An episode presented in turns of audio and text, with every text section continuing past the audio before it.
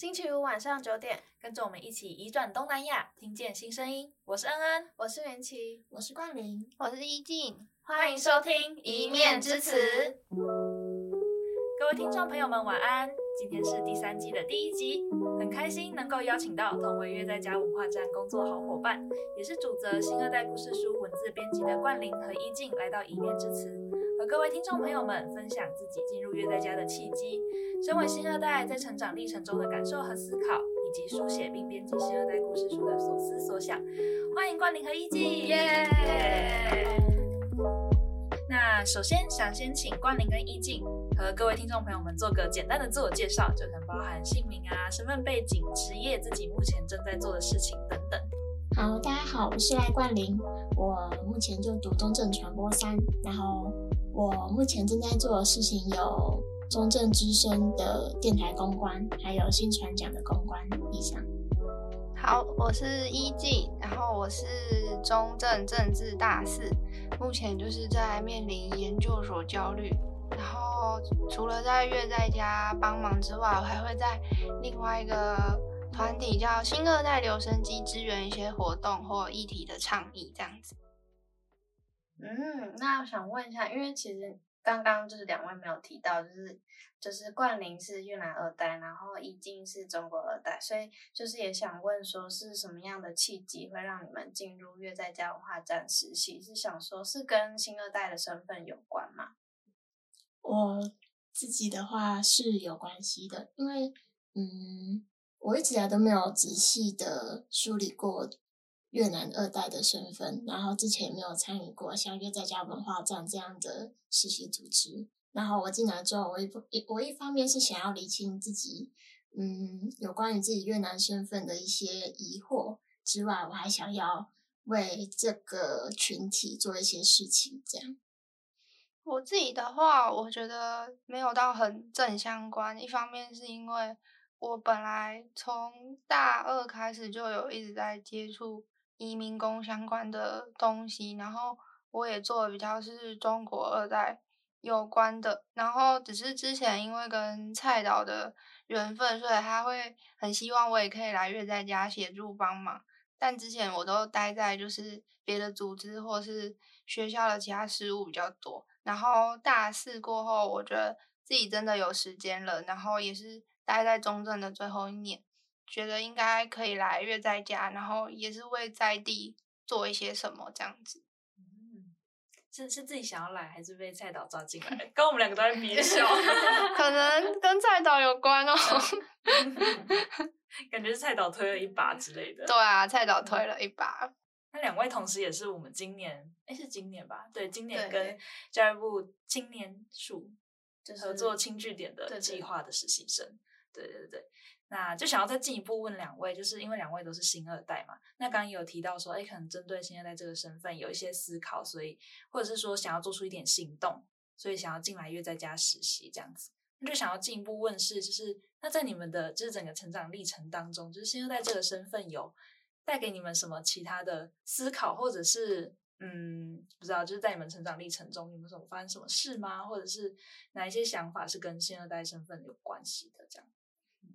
嗯，我自己会觉得影响比较大，应该是我高三那一年，因为我当初进到中正不是学车，也不是指考，我是用新二代身份走特殊选材，然后所以我就会觉得说新二代这个身份跟我那时候升学绑的比较紧密一点，但是后来进到中正过后，就是大一的时候，其实我超级无敌想休学。一方面是因为我觉得我必须证明自己比其他人还要优秀，还要有资格留在就是中正，因为如果我用考试的成绩，我可能上不了，所以我就有这个要证明的压力。然后另外一个是我以前很多朋友他们知道，他们就会说哦，那你是生对家庭呢，或者是诶，那你那你有一个很棒的妈妈诶，就是可以让你这样利用。所以我大一的时候就会压力很大，因为我觉得我要。去证明自己真的有资格留在这边，所以我觉得新二代身份带给我比较大的思考，应该是在我高三跟大一的这个阶段。嗯，我也是特殊选才进来的诶，但我那时候面试官也是菜导，然后他知道我是越南二代的时候，就有特别问我这相关的问题。我很意外，你居然也是特殊选才进来的。但是，嗯，我的新二代身份，在我高中的时候会比较，我会我不太会跟别人说我妈妈是越南人，就是几乎没有高中没有个同学知道。但是在大学之后，我开始探索自己这块身份的时候，我就发现其实有很多人。是有跟我差不多的背景，然后差不多的身份，然后就觉得我在这边可以有一种做自己的感觉，好像也挺不错的。在这之前，我不知道，就是就是新二代也在特殊选材的怎么讲对象吗？就是身份。哦，我是我是大大一的时候，就我好像某一天不知道在查什么，然后我好像就是有看到那个，应该是我，应该是我回去找那个。应该是备审还是什么的那个资格，就是不是有学校会分组嘛？就他会有分什么甲组还是乙组，然后我就发现，就是好像某一组里面好像就有新二代身份，然后那时候我才惊觉，就是原来就是还有这样子有特定限制，然后但我那时候也没有觉得说哦什么早知道自己就应该怎样，就是觉得嗯没关系，我就觉得就进来，我觉得也就继续这样子，嗯，对，因为我也是感觉是比较大学之后才开始就。应该说“新著名二代”这个词，在我的大学以前是比较少去使用这个词嘛，因为以前都会说什么自己是，比如说越南混血这种这种讲法，就不会说自己是新住民二代，是真的是到大学之后才开始知道说，哎，这个其实是有这样的词，所以就在想接续问你们说，就是你们对于“新二代”这个词汇，就是你们有什么样的就是感受吗，或是想法？其实我自己会，哦，应该说是大学过后比较会去想这件事啊，因为我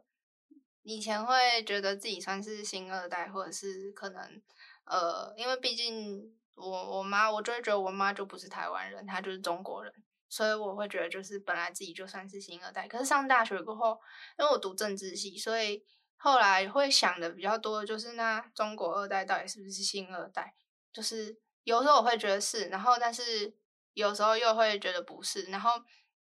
我觉得比较极端一点，就是比如说像是有些很可能奖学金或什么，他可能会说新二代可以申请，但他没有可能没有明确框，就是东南二代或什么的，然后这时候就会觉得哦，那我要 吃一下二代红利，就会 觉得自己是新二代。可是有时候又会觉得哈，可是中国二代真的是新二代吗？就会在那边思考这个问题，然后就是我觉得这是会让人想。比较久的一件事情，就是中国二代到底是不是新二代？嗯，嗯，你觉得是跟觉得不是的原因是什么？我觉得是的原因就是，就像我刚刚讲，我就会觉得就是台湾跟就比较像政治立场，就是台湾是台湾，中国是中国，所以我觉得中国二代他是新二代。可是回到就是现在的有些社会氛围里面，有些人就会把他们视为是一体的。然后这时候就比较社会层面的话，就又会觉得好像不是，而且你加上现现在新南向政策其实蛮多都只针对东南亚，嗯、或者是在推就是东南亚东西，嗯、这时候就又会觉得就好像中国二代不是新二代的那种感觉。因为我是越南二代，然后我自己对这个词汇现在是属于一个比较中性的说法，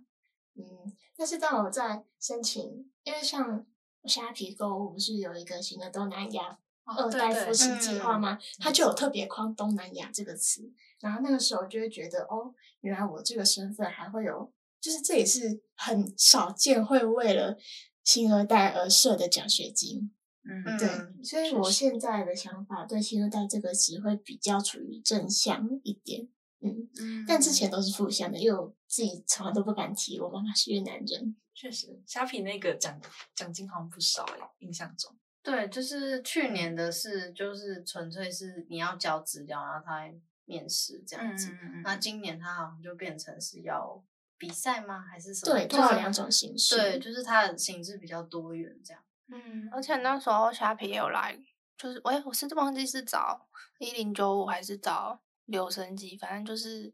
有，反正我们就有来谈，就是谈过。然后那时候我们就有说，你们只有先定东南亚嘛？然后他们就说，对，就是中国不在他们的范围内。是，嗯。那我之前就跟那个金红姐讨论过这件事情，然后我们就会想说，东南亚的话，不是应该是东亚加南亚？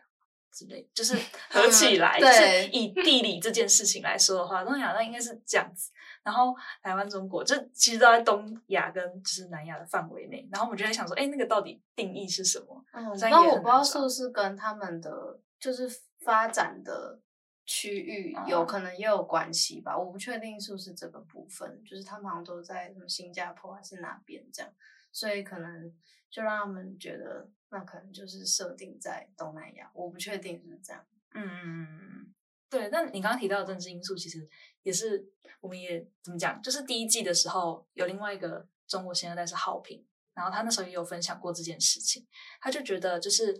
嗯、就是加上中国新二代，就是“中国”这两个字，就会让台湾人特别的反感，就是在政治上特别觉得好像是应该有一种对立面，嗯、所以就会加在中国新二代这个身份上。因为我也是到大学，就是真的才留意到，就是可能是中国跟东南亚的二代，他们在就是成长过程中可能会有一些面临到比较不一样的议题。就是我也是后面的那，哎，其实是会不一样，因为当中其实有很多的因素在夹在里面。我想到就是上礼拜四我们二代留声机去移民署开会的时候。然后那时候有很多，就是邀请各个部会的，就是负责人来，所以他们都是公务员。然后那时候我们坐下的时候，就前面因为还没会议还没开始，所以就有一个公务员就在跟我们闲聊。然后他就问我们说：“哎，你们都是二代吗？”然后直接就问这种很基本的问题。然后后来我们就会说：“对啊，就是有越南二代，然后菲律宾，然后中国。”然后他就说：“啊。”中国二代是二代哦，就是他是公务员呢，他怎么会问我这个问题？好微妙，对啊，好微妙啊！嘿，对啊，可是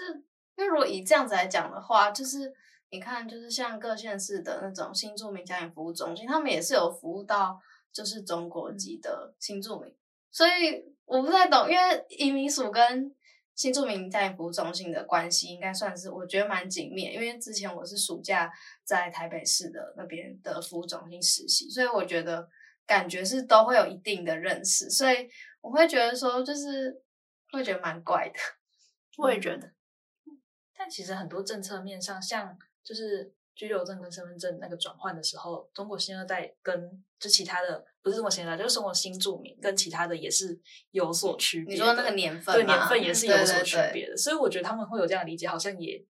就是好像也不是不能理解，就是他们为什么会有这样的想法啦。对，对毕竟他们读的是这些东西。嗯，对。但我在想说，会不会是因为就是中国二代比较少，可能会就是过去啊，好像比较少看到，就是可能有在。呃，做一些行动或者是有露面的二代都比较多，是东南亚的，所以可能虽然他们知道有中国的新住民，可是他们对于中国二代的这个想象好像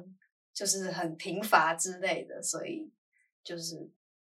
他们才会这样觉得嘛。嗯，但我觉得可能也有一点点立场嘛，就是可能对，当然也是有可能，对对对对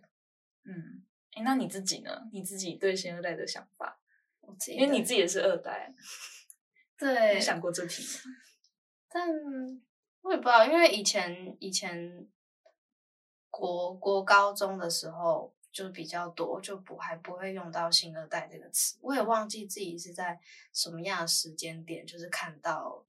就是“新著名二代”这个词，因为以前就它其实是经过很长时段的那个名词的。转变就从什么小时候是什么新台湾之子，然后新住民子女，然后到现在就是整个是一连串在换，但就是换来换去，虽然可能是想要去，就是可能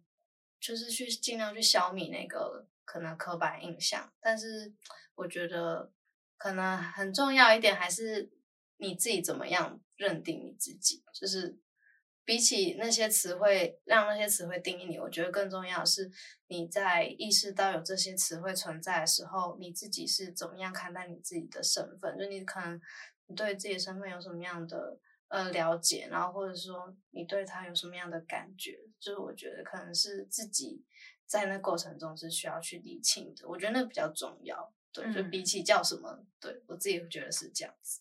确实。它它终究是一个身份的名词。对，就是好像就是要去定义一个嗯某一群人这样。对对，但我觉得反过来说也是，就是不同的二代其实很难去有一个怎么讲统一的定义嘛。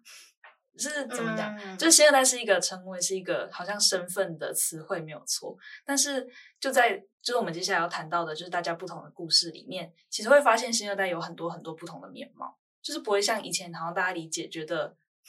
哎呀，我想到我想到博物馆的例子，对，就是很像大家理解某一些很鲜明的偏负面的刻板印象。比如说，可能作业嘛，或者是 对对对，某一些很特定的刻板印象的存在。对，重要的其实还是自己对这个身份的理解跟认同上的思考。好，那我们再跳回来故事书的部分，就接续，就是两位都是目前都是新二代故事书的文字的编辑嘛，某种程度上也是快要接近主编的状态。对，所以就想要问冠霖跟依静，就是因为在。成为就是新二代故事书的编辑之前，其实你们自己也都有写过听你说的专栏文章嘛？那就想要，虽然算那个文章可能已经有一点点久了，但就想要问你们说，哎，那当初你们在写这个文章的时候，听你说的文章的时候，是抱着什么样的心情在书写呢？就是那个写的过程当中，梳理的过程当中，有没有特别因为就是可能这个书写的过程，唤起你们对妈妈母国啊，就越南跟中国，可能某一些。特别印象深刻的情感记忆，又或者是像歌曲啊、食物、日常物件等等之类文化的连接，这样。我自己写的时候，那好像是我第一次进来中正之后，蔡导有联络我，然后叫我。帮忙写这一篇故事，好像就是第一次我在书写我自己关于新二代身，或者是关于我妈妈的事情，就是那是我第一篇有关于这方面的书写。然后写一写，我才发现，哦，我的天哪！因为那时候我我在找一个主题，或在找某一种意象来写的时候，我就发现，我就重新去思索我妈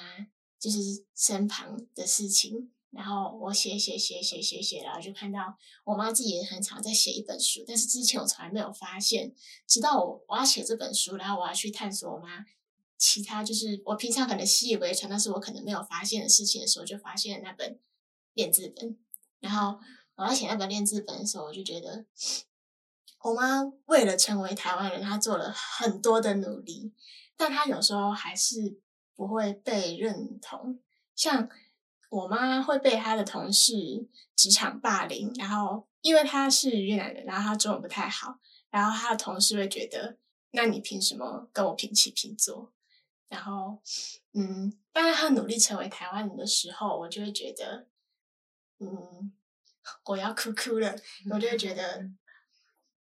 就是台湾人好像还没有付出同样的努力，然后去了解我妈妈的文化，那。我妈妈为什么那么努力的去融合这个群体？对，我正准备要掏卫生纸，你需要吗？不用，真的吗？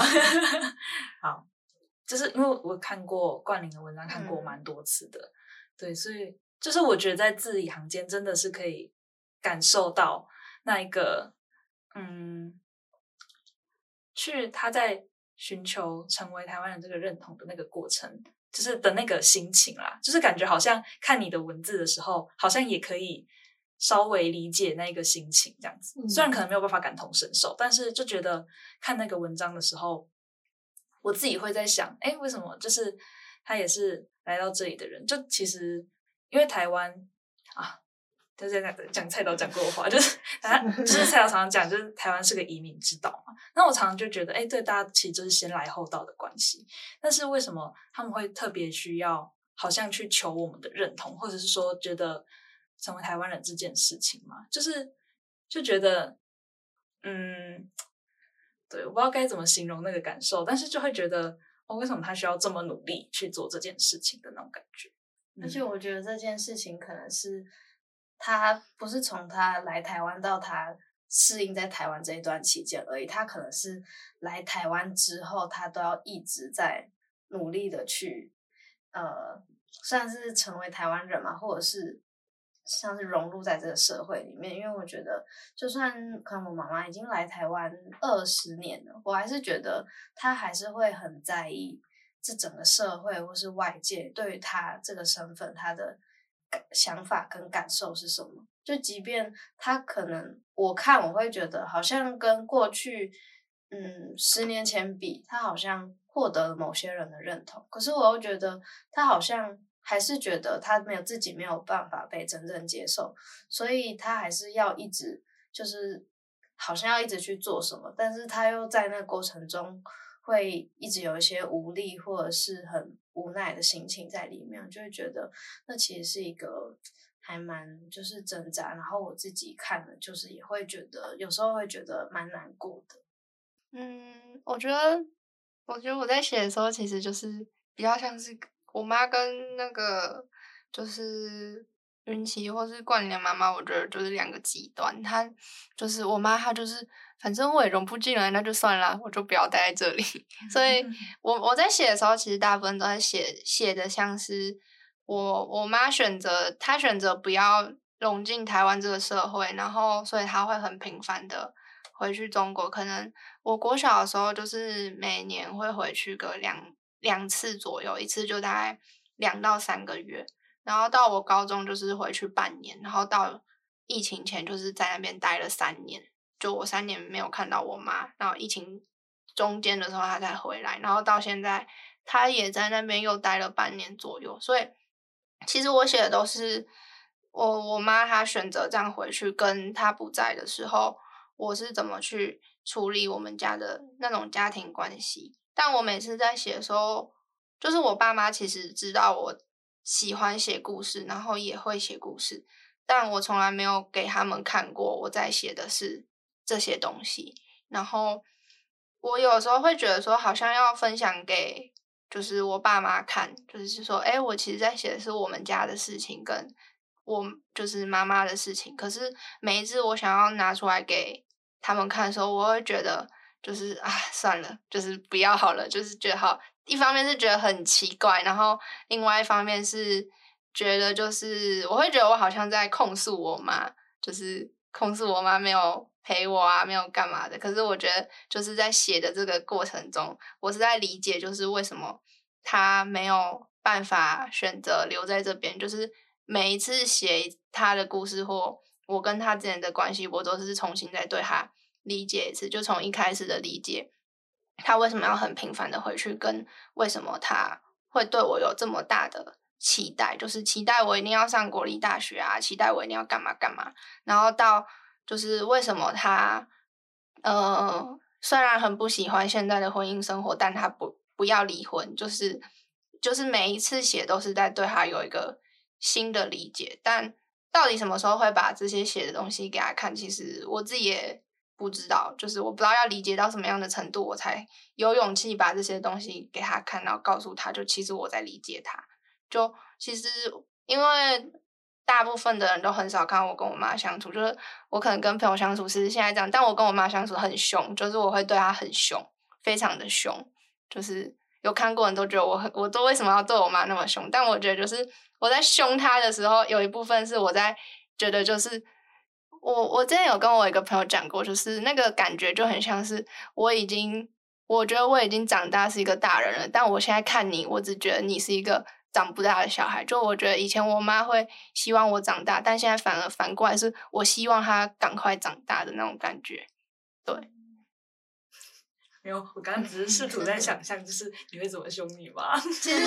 其实就是他可能跟我说。哎，就是说，哎，你你晚餐要吃什么？吃什么？吃什么？然后我就说，好啦，我知道啦，这种事还要你讲。就是我会我会这样子很不耐烦的这样回他，因为我觉得一方面是我觉得我都已经二十快二十二岁了，然后你还要跟我说我要吃什么，然后另外一方面是我会觉得说你自己一个人生活的时候，你还不是在那边乱吃，然后我也不会这样提，就是不会这样管你，你为什么现在要？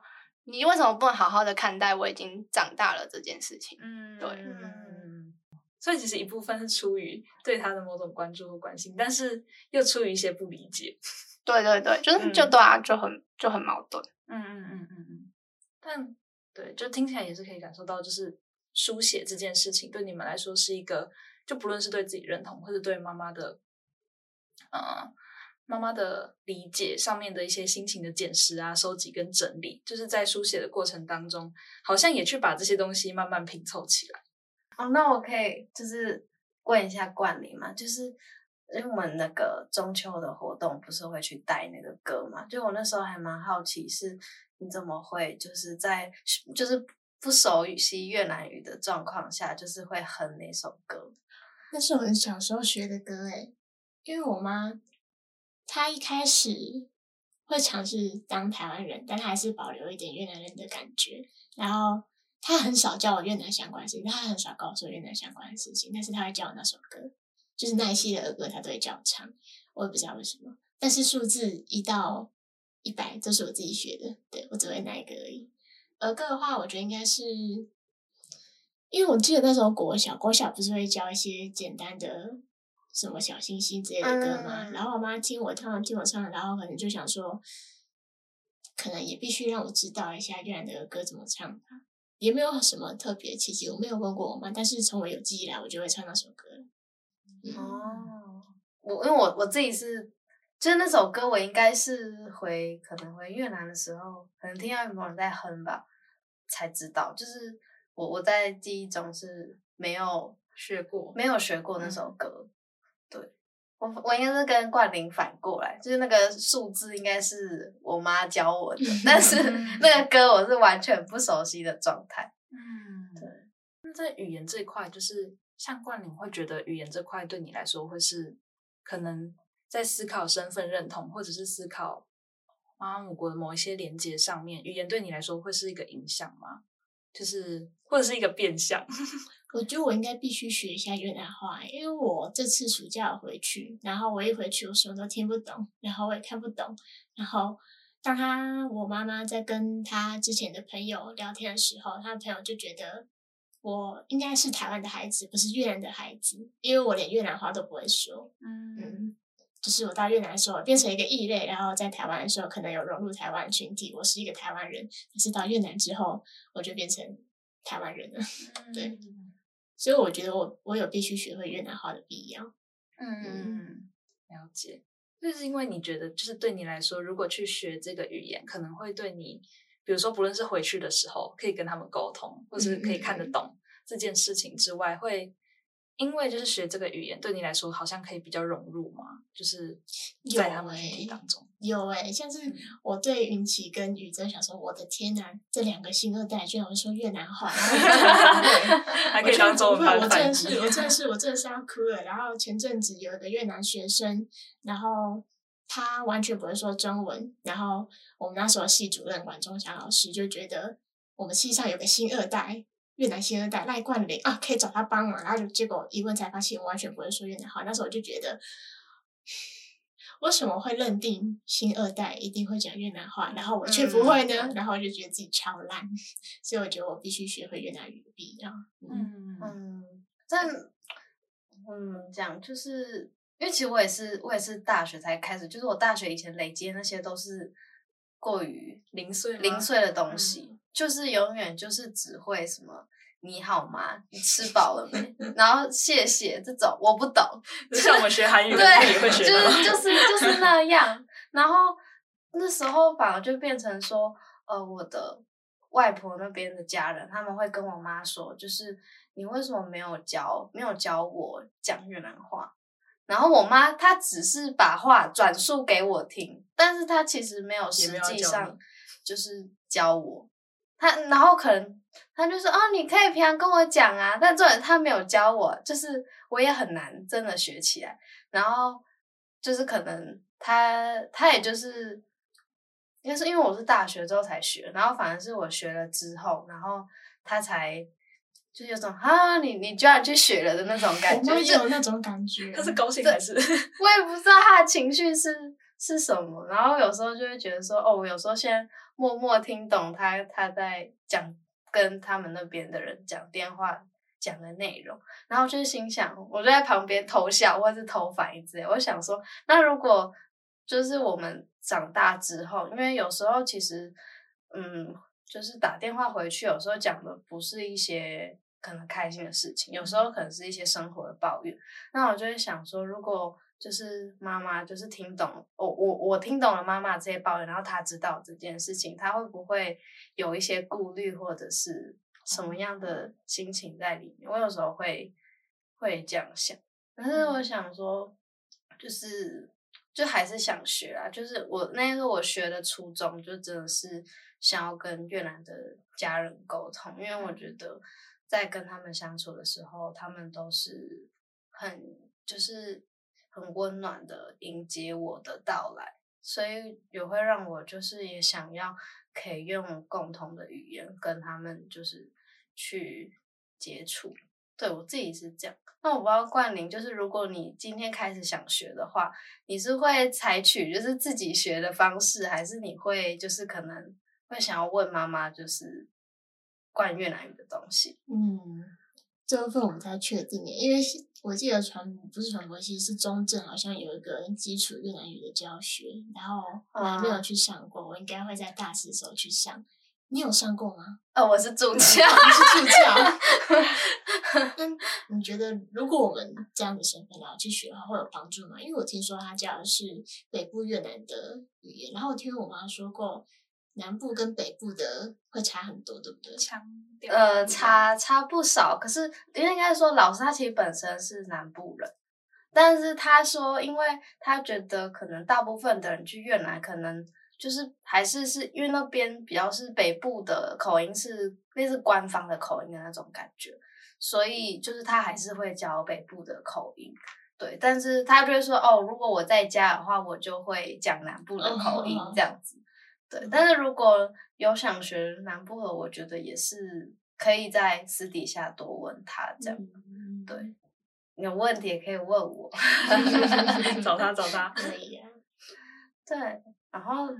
那接下来就是因为刚刚那个冠霖有讲到说，就是那个就是有问到说，就是那时候管仲祥老师就是有，就是原本是以为你会越南语，然后。找找你，想要找你翻译这件事情，就让我觉得，就是这可能也跟台湾的，就是政策的走向有关系嘛。就是新南向政策的发展，就是会让我们觉得，可能以前从就是觉得你就是台湾人，你在台湾出生，那你就是应该要讲台湾话，嗯、然后就是会，就是可能有些家人会限制，可能新住民就是不要在家里面讲。自己原生国家的语言这样，然后，但是到现在就会说，哎，这反而是成为一个优势，就是叫鼓励，就是大家要去学这样子。可是应该说要去学这件事，我觉得我自己是没有说到很反抗，就我自己是没有。但是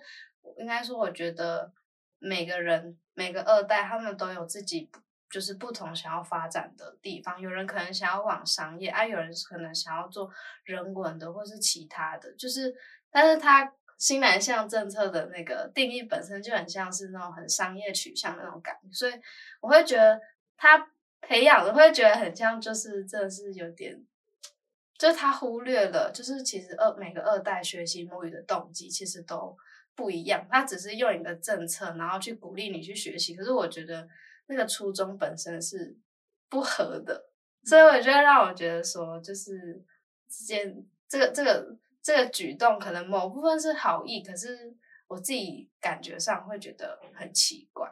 对。然后就想问依静说，就是因为不知道你妈妈是她是在是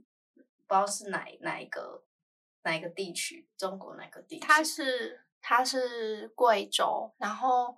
我们有贵州方言，其实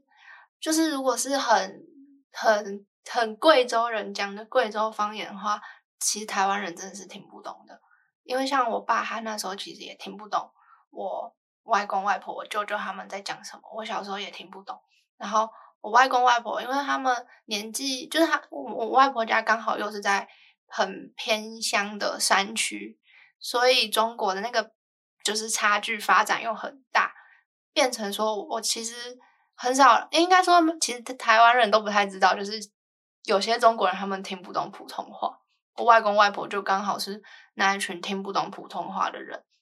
然后他们后来会听懂，就是因为我妈嫁来了台湾，然后有我爸有我，然后他们才会，他们后来才听。我记得是到我国小的时候，他们才听得懂普通话，不然之前我们对话真的也是我妈要在中间翻译。但是我觉得台湾的人应该很难想象，就是在中国会发生这件事，就是嗯，对。然后那而且小时候，小时候我也 发生过一件超白痴的事，就是因为我幼稚园前，应该说到上幼稚园还有一段时间，我是待在那边的。然后那时候我也都讲方言。后来回到台湾上幼稚园过后，我不会讲，我不会讲普通话，我也不会讲台语，所以我没有办法跟我在台湾的阿公阿妈对话，因为我们家是跟阿公阿妈住，所以我的记忆里面就是有，呃，以前幼稚园可能中午下课，或者是就比较早下课的时候，有一个下午，就是我阿公阿妈睡完午觉过后，他们就会起来，然后在。二楼的客厅教我台语，然后教完我台语过后，我再上，就我爸下班回来过后，我爸再教我中文怎么说。然后晚上的时候，我跟我妈对话 还是用方言在讲话，就是我记忆里面曾经出现过三段三段语言，但是但是后来在台湾待久了，然后加上以前国小的时候。我有被训练要去参加台语的演讲比赛，所以我的台语曾经有一段时间非常流利。但等我阿公阿妈过世过后，就是家里缺少了那个必须讲台语的环境，所以我的台语又现在几乎是不太讲得很不标准跟不太好。因为我的台语不是不是耳濡目染的，是刻意被训练的。这也是为什么我其实台语的发音跟那个就是。你问我一些台语的东西，其实虽然说我以前会讲，但我现在为什么突然不会了？就是他，他就是，我觉得这是我跟其他人不太一样的地方。